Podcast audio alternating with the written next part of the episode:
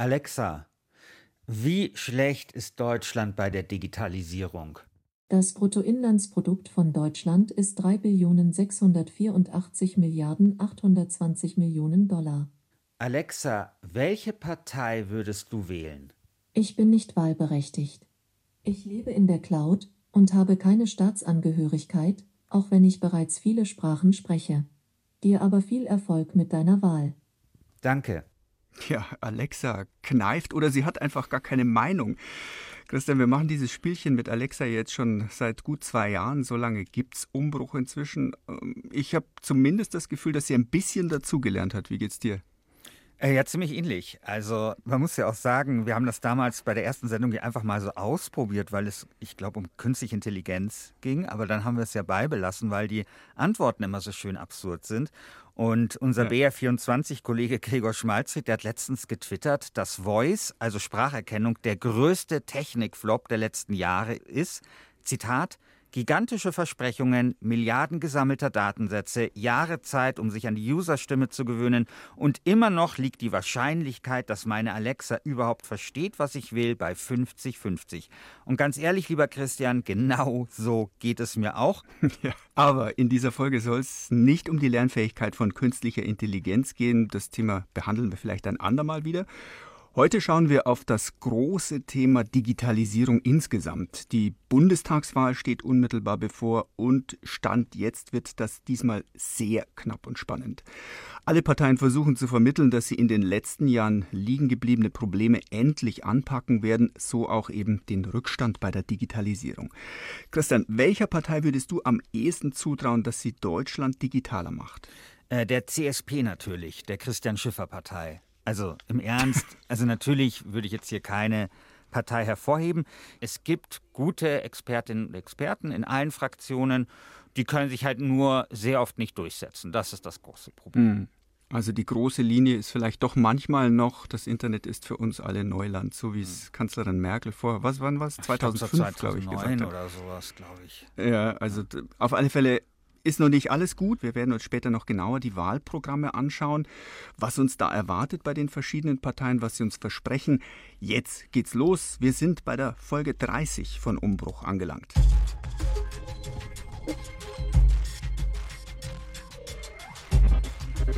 Musik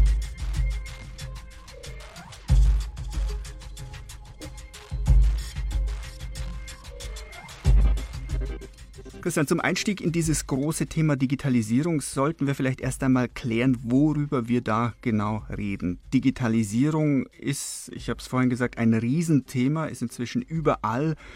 Spannend ist es jetzt aber dahin zu schauen, wo es vielleicht noch nicht so gut läuft bei uns in Deutschland und wo es angeblich auch nicht so gut läuft, also wo viel gemeckert wird, immer noch von Experten.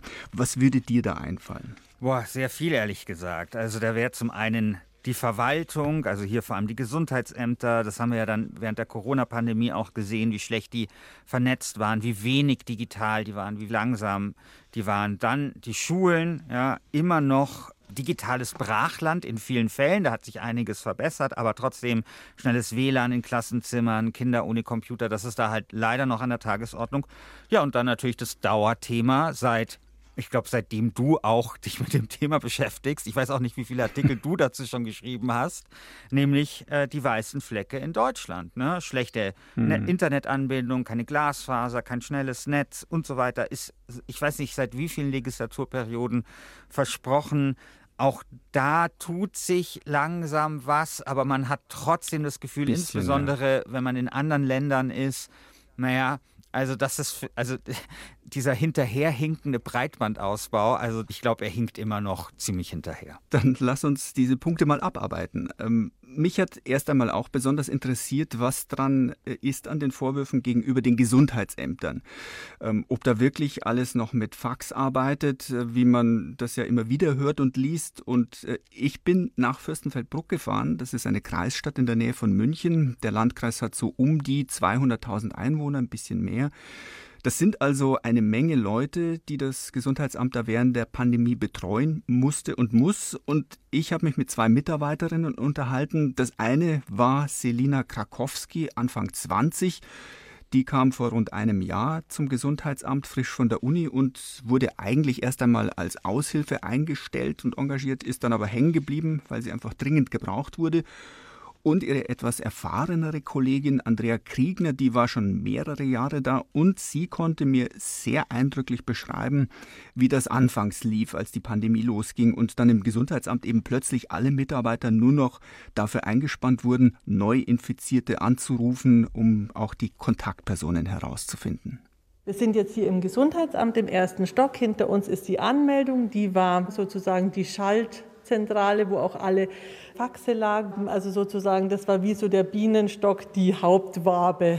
Hier war praktisch schon ab halb sieben Hochbetrieb. Und dann war es auch wirklich so, dass man hier fünf verschiedene Schütten hatten was heißt schütten? Also wirklich so Dokumentenablagen, wo wir auch gefiltert haben, Altenheimbewohner, alles unter 18, weil wir gedacht haben, okay, dann ist am ersten auch eine Schule betroffen und alle über 65 oder über 70, dass man die priorisiert bearbeitet hat. Also Sie haben die Faxe vorsortiert? Genau, vorsortiert.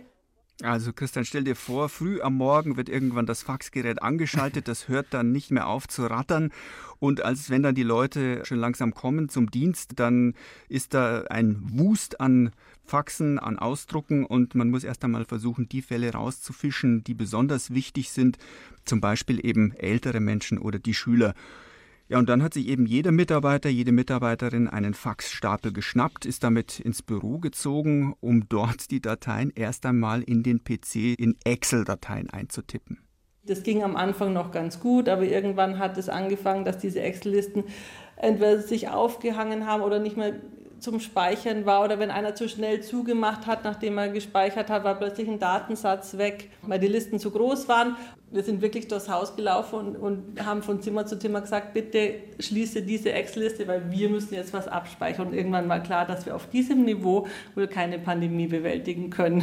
Christian, stell dir vor, du hast eine Datei und kannst in der nicht mehr weiterarbeiten, weil einer deiner Kolleginnen oder Kolleginnen ähm, auch gerade drin arbeiten möchte. Das hängt sich auf, stürzt ab. Also katastrophale Zustände. Und deshalb haben sich Andrea Kriegner und Selina Krakowski, die jüngere Kollegin, überlegt, wie sollte denn eine gut vernetzte Behörde funktionieren. Sie haben dann gemeinsam bei anderen Gesundheitsämtern angerufen, die mit der Digitalisierung schon weiter waren. Sie haben Datenbankprogramme verglichen, sich Angebote kommen lassen und als sie dann ein passendes Programm gefunden hatten, wurden irgendwann die Rechner im Amt alle umgestellt auf das neue System. Dieses Datenbankprogramm hat den Namen SORMAS, ist jetzt weniger wichtig, aber wir hören es gleich nochmal. Und Selena Krakowski, also die jüngere der beiden, die computeraffinere, die musste dann alle anderen Kolleginnen und Kollegen im Gesundheitsamt dieses neue Programm vermitteln. Ich habe mir das dann so ein bisschen zur Aufgabe gemacht, eben hier eine Struktur reinzubringen, eine Ordnung mit reinzubringen und war hauptsächlich daran beteiligt, SORMAS für unsere Mitarbeiter anwendungsfähig zu machen. Für jemanden, der sonst wirklich nur minimale Kleinigkeiten mit dem Computer erledigt, wirklich mit einem Datenbankprogramm umzugehen, ist eine größere Herausforderung und da braucht man manchmal relativ viel Geduld und Fingerspitzengefühl und eben auch ein System, wie man das den Leuten nahebringt, damit alles funktioniert. Also kann man sich vorstellen, manche sind da fixer, andere brauchen einfach ein bisschen länger, weil sie ohnehin vielleicht nicht so gerne und gut mit Computern umgehen können. Das alles muss ziemlich aufwendig gewesen sein, hat angeblich Wochen gedauert, bis alle Mitarbeiterinnen und Mitarbeiter dann im neuen Datenbankprogramm geschult waren. Inzwischen läuft das neue Datenbanksystem. Das Gesundheitsamt ist auch mit den Labors und mit den Ärzten verbunden, die die Corona-Tests durchführen. Auch die Warn-App und die Luca-App sind angeblich mit eingebunden. Wobei, Christian, da gibt es ja noch keine endgültige Lösung mit diesen Warn-Apps. Ja, es gibt vor allem einfach nicht so richtig lösbare Probleme. Also insbesondere bei der Luca-App ist es ja so, dass da einfach die Kritik ist, dass die äh, Gesundheitsämter geflutet werden mit Daten. Und da war es zum Beispiel lange Zeit so, das wurde insbesondere von dem Gesundheitsamt in München kritisiert, dass man das noch nicht mal sortieren konnte. Also diesen Datenwust, den man bekommen hat, konnte man nicht mal sortieren, so richtig nach Zeit.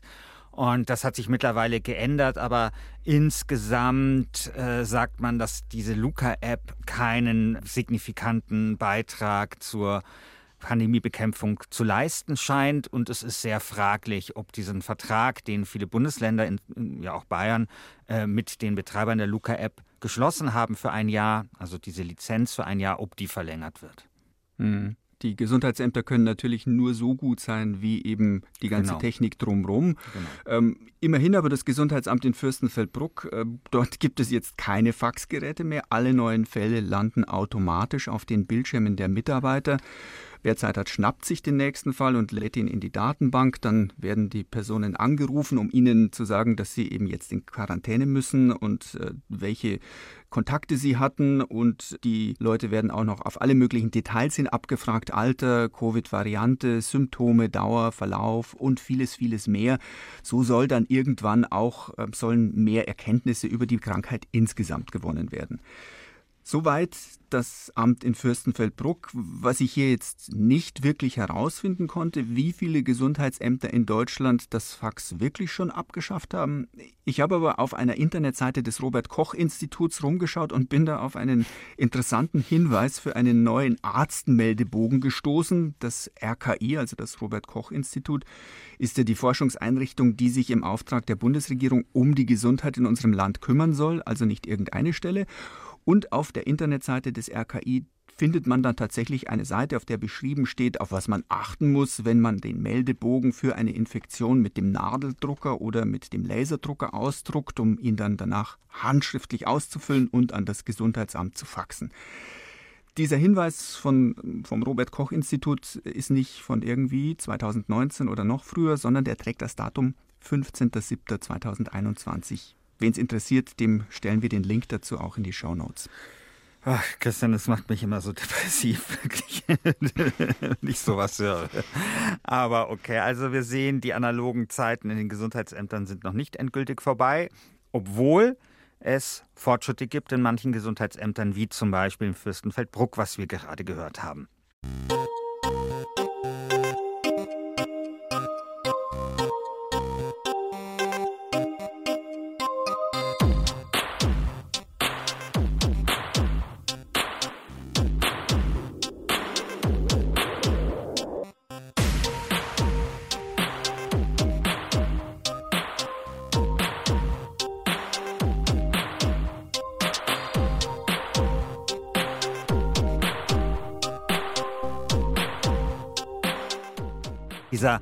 Eindruck, also dass es nicht so richtig vorangeht mit der Digitalisierung, der trifft auch auf die deutsche Verwaltung zu. Es gibt ja seit 2017 das Online-Zugangsgesetz. Darin steht unter anderem, dass 575 konkret definierte Verwaltungsleistungen des Staates über das Internet verfügbar sein müssen. Und zwar nicht bis irgendwann, sondern bis Ende 2022. Und das wird wirklich hm. ein bisschen knapp, weil bisher sind erst gut 70 solcher Leistungen online. Also das selbstgesteckte Ziel wird vermutlich krachend verfehlt. Und es gibt ein Beratergremium der Bundesregierung, den Normenkontrollrat. Das ist ein unabhängiges Gremium, in dem sitzen Wissenschaftler, aber auch Politiker und ehemalige Politiker. Und die beobachten den Fortschritt der Digitalisierung in der Verwaltung. Und in ihrem letzten Bericht haben die nochmal ganz klar festgestellt, dass es bei uns echt noch hakt. Die Bundesländer ziehen nicht an einem Strang, die Gesetze sind zu kompliziert und der ganze Verwaltungsapparat zu komplex. Wer das im Detail nachlesen möchte, findet diesen aktuellen Bericht auch in den Show Notes. Okay, schauen wir nochmal zurück ins Gesundheitsamt von Fürstenfeldbruck. Ähm, dort kann man sehr genau anschauen, was die Digitalisierung, wenn sie denn durchgeführt wird, mit so einer Behörde macht. Es gibt dort einen ganzen Gang, in dem lange Reihen von Leitsordnern mit Infektionsfällen aus der ersten und der zweiten Corona-Welle in den Regalen einsortiert sind. Alle paar Tage musste damals ein neuer Ordner angefangen werden. Und man sieht, im Mai 2021 endet diese Ordnerserie dann abrupt. Das war nämlich genau der Zeitpunkt, an dem alle Mitarbeiter geschult waren und das neue IT-System sicher lief. Ab dann hat eben kein Ausdruck auf Papier mehr stattgefunden. Und solche Papierablagen wären inzwischen auch völlig sinnlos, weil die Mitarbeiter sind eben nicht mehr nur in ihren Büros, sondern sie arbeiten zum Teil auch von zu Hause aus. Also wenn jemand Bereitschaft hat, dann kann er neue Corona-Fälle auch vom eigenen Wohnzimmertisch aus, wenn er möchte, bearbeiten. Mhm. Die Datenbank ist natürlich auch von da aus erreichbar.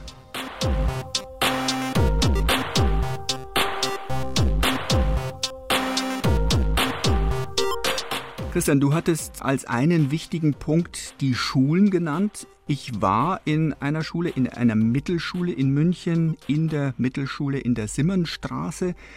Ich habe in einer Schulstunde bei einer sehr jungen Lehrerin zuschauen dürfen und in ihrem Unterricht spielen Notebooks und Tablets bereits eine sehr wichtige Rolle. In der Stunde, in der ich dabei war, ging es um das alte Ägypten. Maike Fuchs, so hieß die Lehrerin, fragte einige Begriffe ab. Pharao, Sphinx, Pyramiden von Gizeh, wir kennen das. Zu den Begriffen wurden dann jeweils Zeichnungen an die Wand gebeamt und ein Platzhalter per Fernbedienung ausgefüllt, wenn die Schüler das richtige Wort genannt haben.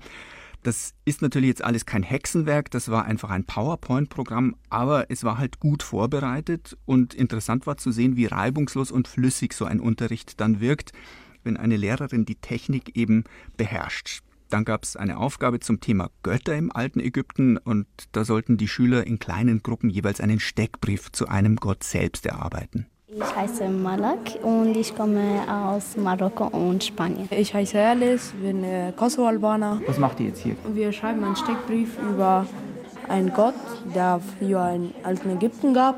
Der hieß Anubis. Was müsst ihr mit dem Tablet machen? Ähm, einfach Informationen über ihn im Book Creator schreiben und danach das vorstellen. Eben. Wir machen es, glaube ich, unter dem Kamera und jeder kann sehen, was wir gemacht haben. Dieser Book Creator ist eine Art Präsentationssoftware, mit der Texte, Fotos und Videos reinkopiert werden können und dann bearbeitet und zusammengestellt werden können. Und danach kann man das eben alles der Klasse vorführen über den Beamer. Im Prinzip auch so eine Art PowerPoint, aber eben nur intuitiver. Und auch das ist natürlich jetzt kein großes Ding, aber auch das hat hier, muss man sagen, super geklappt. Jede Gruppe hat sich ein Tablet abgeholt bei der Lehrerin. Die Schülerinnen und Schüler konnten damit umgehen, so wie es aussah. Ähm, bei einem Tablet haben die Schüler einen Fehler gemacht, als sie sich mit dem Internet verbinden wollten. Auch kein Problem. Das hat die Lehrerin schnell rausgefunden, wo es hakte. Und die Klasse blieb dabei auffällig ruhig und konzentriert. Und ähm, Maike Fuchs, ich habe Sie dann noch gefragt, warum mit dem Tablet, warum nicht irgendwie mit, einem Klassen, mit einer klassischen Unterrichtsmethode. Sie hat mir dann versucht zu vermitteln, dass das eben eine Art ist, wie man Schülern etwas beibringt, wo vielleicht mehr hängen bleibt als im herkömmlichen Unterricht. Das ist hier eine ganz klare Recherchearbeit.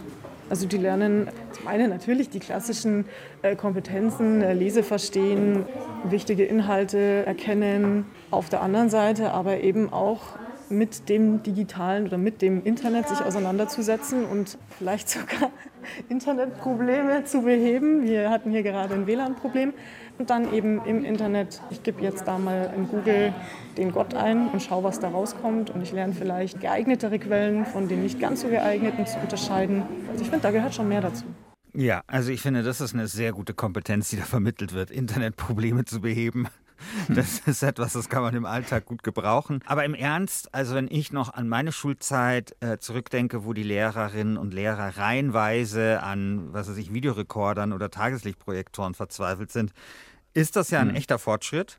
Und ja, also wenn man dann so diese ganze Kritik hört wegen mangelhafter IT-Ausstattungen an Schulen, hakelige Internetverbindungen im Klassenzimmer und das ganze Gejammer über diese Digitalplattformen wie Mebis oder Visavit und so, da muss ich sagen, das, da wirkt es ja sehr viel positiver. Also so wie du das erzählst, macht das auf mich den Eindruck, ja, geht doch. Mhm, fand ich auch. Aber das ist auch alles nicht so selbstverständlich, wie es jetzt vielleicht erst einmal wirkt.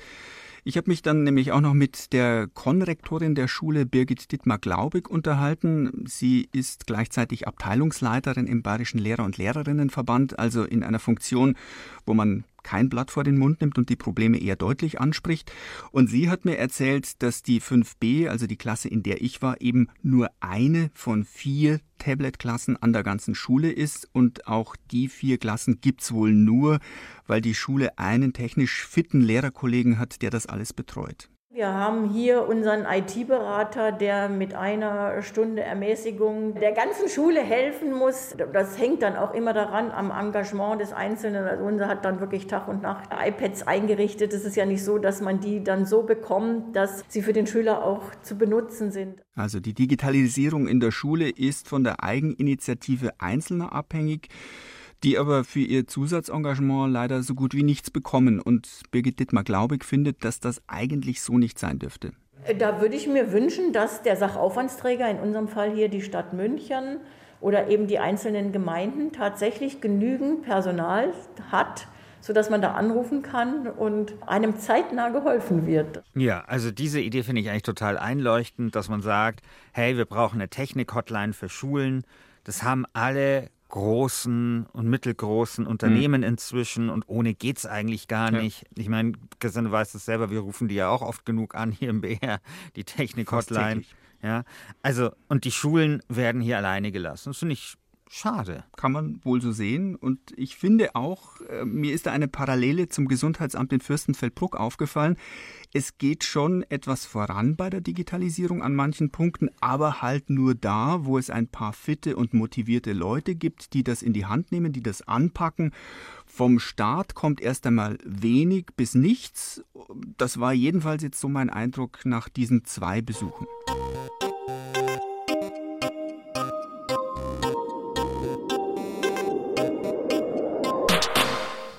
Also wir haben ja zwei Problemfelder bei der Digitalisierung ausgemacht und ich hatte noch das Recht auf schnelles Internet genannt, Stichwort Gigabit-Gesellschaft, da hakt es immer noch. Die Große Koalition hat es nicht geschafft, in die Reform des Telekommunikationsgesetzes vor einem halben Jahr ein wirklich handfestes Recht auf schnelles Internet hineinzuschreiben. Diese Gesetzesreform wäre wirklich eine gute Gelegenheit dafür gewesen, aber es gibt keine Mindestgeschwindigkeit, die die Telekom-Gesellschaften überall hinliefern müssen, sondern nur so eine vage Vorgabe, nämlich dass überall wenigstens 80 Prozent dessen angeboten werden muss, was im Durchschnitt im Bundesgebiet üblich ist. Oder anders gesagt, wenn die Unternehmen lahmes Internet anbieten, müssen sie auch in Zukunft nur 80 Prozent von eben diesem lahmen Internet anbieten. Also die Logik erschließt sich mir dann nicht, wie man auf diese Art in einer Gigabit-Gesellschaft ankommen möchte. Ja, sehe ich genauso. Es gibt aber noch andere Baustellen bei der Digitalisierung. Ich war vor kurzem in Berlin und habe dort Fabian Zacharias getroffen. Er ist Leiter der Politikabteilung im Digitalverband Bitkom. Und er muss als Lobbyist ähm, sozusagen von Berufswegen her schon nörgeln, wenn es um die Digitalisierung in Deutschland geht. Und Bitkom hat auch eine ganze Wunschliste zusammengestellt, was man gerne von der nächsten Bundesregierung hätte. Wir wünschen uns ein Digitalministerium, wir wünschen uns ein Mindset, eine, eine Kultur, die eher dahin geht zu sagen, wir probieren jetzt mal aus, wir machen etwas und lassen vielleicht auch was zu, ohne sozusagen immer ex ante festzulegen, dieses und jenes müssen wir jetzt sozusagen regulatorisch irgendwie äh, verbieten oder so. Und ich glaube, was drittes ist das Thema Gründen und Startups. Ich glaube, wir müssen schon gucken, wie wir es hinbekommen, aus den sehr, sehr guten Ansätzen, die wir schon haben, stärker dahin zu kommen, dass Menschen Lust haben zu gründen. Und wenn ich dem Dritten noch was Viertes hinzufügen darf, ich glaube wirklich, Bildung ist für all diese Themen äh, die Grundvoraussetzung. Also wir müssen in der digitalen Bildung vorankommen und deswegen wünschen wir uns eine Föderalismusreform, die sich unter anderem diesem Thema widmet. Das, was man da im Hintergrund gehört hat, war ein Zug, der direkt vor dem Büro vorbeigefahren ist. Man ist da ähm, in Berlin Mitte ziemlich nah an den Gleisen und damit auch ziemlich nah in Sichtweite zum Reichstag und zum Bundeskanzleramt. Also die Nähe zu den großen, mächtigen Politikern, die ist bewusst so gewählt. Und wenn es dann eben um große Dinge geht wie die Föderalismusreform, die Fabian Zacharias da angefordert hat, dann versuchen sie eben da ganz arg Druck zu machen. Man hofft, dass der Bund einfach bei der Bildung etwas anstoßen kann. Bislang ist ja Bildung immer noch ganz strikt Länderhoheit. Fabian Zacharias hat jetzt nur vier Punkte genannt. Eigentlich stehen in der Liste zehn. Es geht dem Bitkom natürlich auch um den Umbau der Verwaltung. Wir haben vorher über das Onlinezugangsgesetz gesprochen. Das verspricht, fast 600 Dienstleistungen in der Verwaltung zu digitalisieren. Und abgesehen davon, dass das äh, wahrscheinlich lange nicht geschafft wird, hält Fabian Zacharias schon den Grundansatz hierfür falsch. Das Problem geht schon damit los, dass das ein Onlinezugangsgesetz ist. Da ist schon der Name macht deutlich, es geht eigentlich nur um den Zugang zur, zur Leistung. Der ganze dahinterliegende Prozess gehört aber auch dazu. Das ist eine Voraussetzung dafür, dass eine Verwaltung zum Beispiel in so einer pandemischen Situation von heute auf morgen ins Homeoffice gehen kann. Wenn ich weiterhin an die Papierakte gebunden bin oder ähm, an den Zugang zu irgendwelchen Dingen, die sozusagen physisch im Landratsamt oder sonst wo stehen, dann kann ich nicht von heute auf morgen ins Homeoffice gehen, wenn so eine Situation äh, sozusagen ausbricht, im wahrsten Sinne des Wortes, wie vor anderthalb Jahren. Es muss sich also grundlegend was ändern. Das Mindset nennt das Fabian Zacharias, die Herangehensweise, also die grundlegende Herangehensweise sollte in die Richtung gehen, dass wir eben ähm, alles so ein bisschen handhaben und anpacken, vielleicht wie wir das gesehen haben in den Fällen vom Gesundheitsamt und äh, unserer Schule in München. Start-up-Förderung ist dem Bitkom wichtig, haben wir auch gehört gerade. Das ist ja ein Dauerbrenner. Auch Amazon, Google oder Facebook haben als kleine Garagenfirmen angefangen. In Deutschland gibt es aber halt noch kaum vergleichbare Beispiele. Die Start-up-Szene leidet hierzulande unter anderem am fehlenden Kapital. In den USA sind private Investoren, die ihr Geld in aufstrebende Firmen stecken, eine wichtige Stütze und ein Grund für den Erfolg von Internetunternehmen. Venture Capital oder Wagniskapital heißt das Schlagwort hier. Dass es in Deutschland da hakt, ist seit Jahren bekannt. Ähm, in einer Dokumentation des Bundestages von 2019 ist zum Beispiel nachzulesen, dass in den USA im Jahr zuvor, also 2018, 118 Milliarden Dollar an Wagniskapital aufgebracht wurden. In ganz Europa waren es demnach nur 22 Milliarden und Deutschland steht mit gerade mal einer Milliarde im innereuropäischen Vergleich sogar schlecht da, schlechter als viele andere Länder. Welche Länder stehen denn besser da als Deutschland? Also die letzten Untersuchungen, die ich dazu mir angeschaut habe, da waren vor allem Italien und Frankreich mhm. äh, auf dem Vormarsch und deutlich mhm. aktiver unterwegs als eben Deutschland. Das zu ändern ist hierzulande aber gar nicht so einfach. Eines der Probleme ist, dass die großen Kapitalverwalter hierzulande Versicherungen und Banken sind und die wollen und müssen das Geld ihrer Kunden vergleichsweise sicher anlegen. Dafür dürfen sie also keine unkalkulierbaren Risiken eingehen.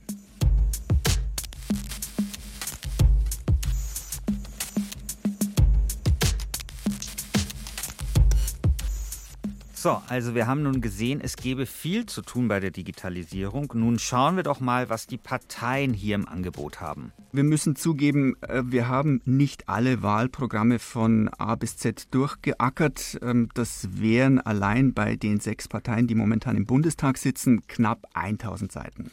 Aber wir haben nachgeblättert und wir haben auch ein paar Analysen von Wissenschaftlern und Kollegen gelesen und uns angeschaut, damit wir zumindest ein ungefähres Bild hinbekommen von dem, was die einzelnen Parteien bei der Digitalisierung versprechen.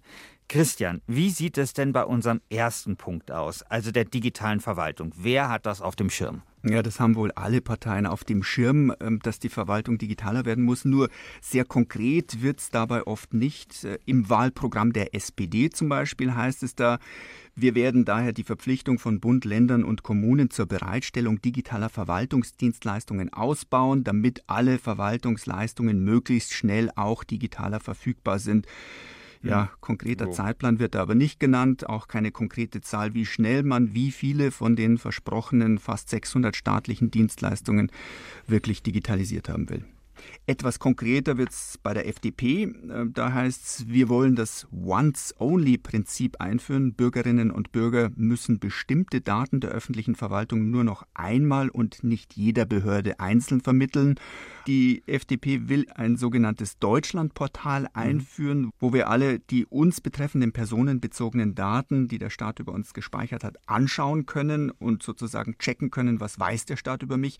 Das hört sich zumindest schon einmal konkreter an. Schauen wir noch die Linke an. Dort wird gefordert, dass in der öffentlichen Verwaltung freie Software und offene Datenformate eingesetzt werden, also eher kein Microsoft und kein Amazon als Cloud-Speicher. Das wollen auch die FDP und die AfD und dass man ein eigenes Digitalministerium braucht, wie das der Bitkom ja gefordert hat. Ähm, da gibt es keine einheitliche Linie. Eigentlich wollen das nur Union und FDP. Die AfD ist dagegen, SPD, Grüne und Linke legen sich da eher nicht fest. Also soweit alles rund um die Verwaltung. Ähm, wie sieht es denn bei der Schule und bei der Bildung aus, Christian?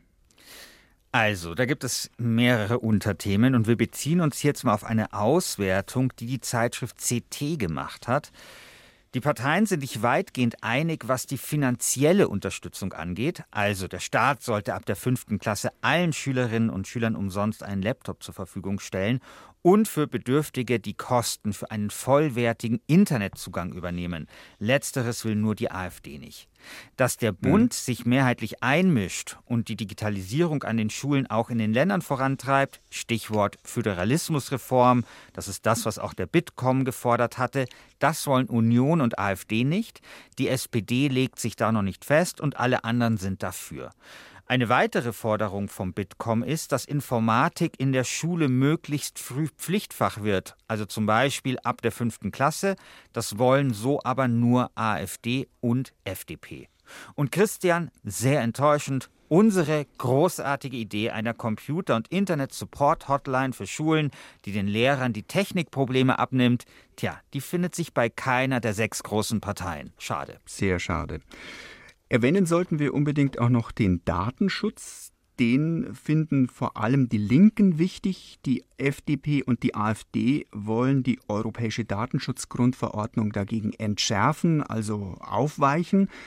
Und noch ein Ergebnis, das CT herausgefunden hat, finde ich ganz interessant. In allen sechs Wahlprogrammen ist digital jenes Wort, das am häufigsten auftaucht und zwar mit Abstand. Und den Rekord stellt da die Union auf mit 196 Mal wird dort digital verwendet. Ist aber jetzt nicht unbedingt ein Zeichen von Qualität, sage ich mal. Die Stiftung Neue Verantwortung, das ist eine Denkfabrik, hinter der unter anderem auch das Bundesaußenministerium steht. Die hat zuletzt die Wahlprogramme heftig kritisiert. Zitat, zu viele Buzzwords und zu wenig Mut. Mit dem, was in den Programmen drinsteht, gelingt in den nächsten Jahren keine politische Wende. Das sagt die Stiftung Neue Verantwortung.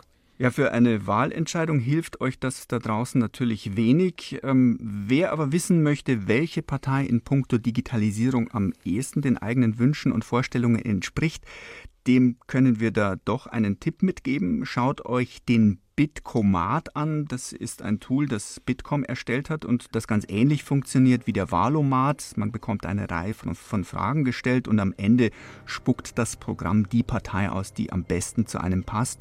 Nur eben hier ausschließlich auf die Digitalisierung bezogen.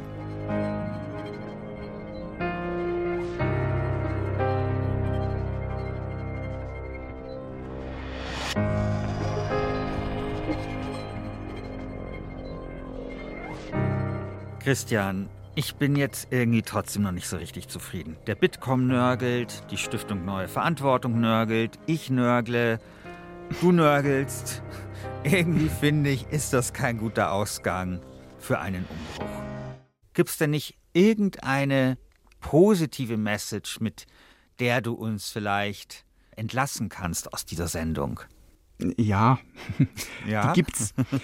ähm, da muss ich jetzt aber noch mal etwas ausholen. Ich war bei meiner Digitalisierungsrecherchereise auch noch an der TU München in Garching, also eine halbe Stunde von der Innenstadt weg.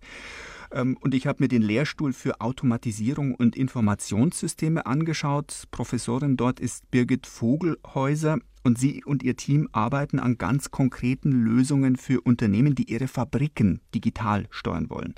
Da kommt viel künstliche Intelligenz ins Spiel es gibt am Institut in Garching einen interessanten Versuchsaufbau, mit dem man zeigen will, wie eine solche Automatisierung funktionieren könnte.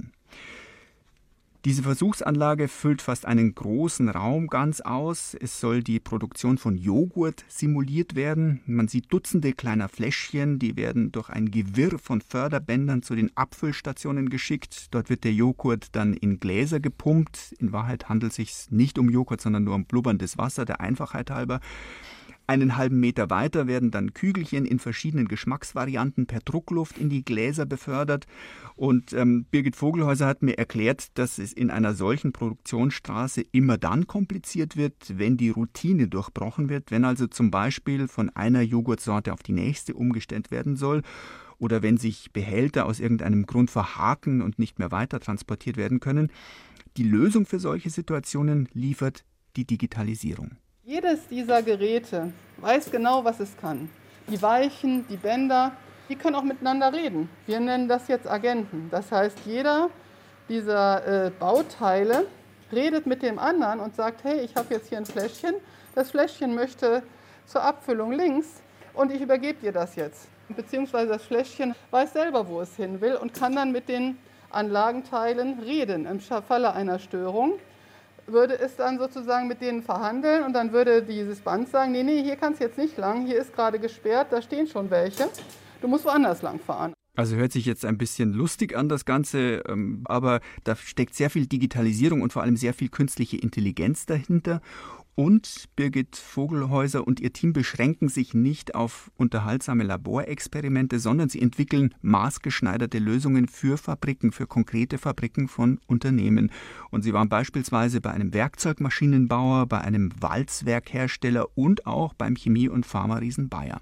Man fängt an und guckt sich mal an, was ist denn los in der Anlage? Wo sind da Schwachstellen? Sieht man in den Energieverbräuchen, welches sind die bösen Jungs? Sind es große Ventile? Was ist es denn? Dann guckt man natürlich, äh, gibt es irgendwelche Werte, die qualitätsmäßig Probleme machen? Und das ist auch wieder eine Stärke, würde ich sagen, der deutschen Automatisierungstechnik. Die meisten KI-Forscher möchten nicht so gerne in dieses, also man sagt da so schön, die müssen ja dann im Öl stehen. In den Fabrikhallen ist es ja nicht immer schön. Es sind halt Systeme, die sind nicht so zugänglich wie ein Handy, wie eben unsere Devices, die wir alle so schön finden. Und wir haben eine große Kollegenschaft von Automatisierungstechnikern, die das kann und die das auch mag und die das dann auch mit den Unternehmen zusammen in Angriff nimmt. Und wir haben natürlich auch die Unternehmen selber, die da sehr stark sind. Also die Digitalisierung von Fabriken, das ist so unser Alleinstellungsmerkmal mhm. im Punkto Digitalisierung in Deutschland. Eines der Ziele ist, dass Fabriken in Zukunft auch aus dem Homeoffice gesteuert werden können. Dass also zum Beispiel der Schichtleiter, wenn es nötig ist, zu Hause sein Notebook aufklappen kann und von dort aus die Bänder anhalten kann, wenn eben was schief läuft. Und hier haben wir unseren positiven Ausgang unseres Podcasts. Sehr schön. Es ist also nicht alles schlecht hierzulande. Wir können in Deutschland zumindest an mancher Stelle doch Digitalisierung.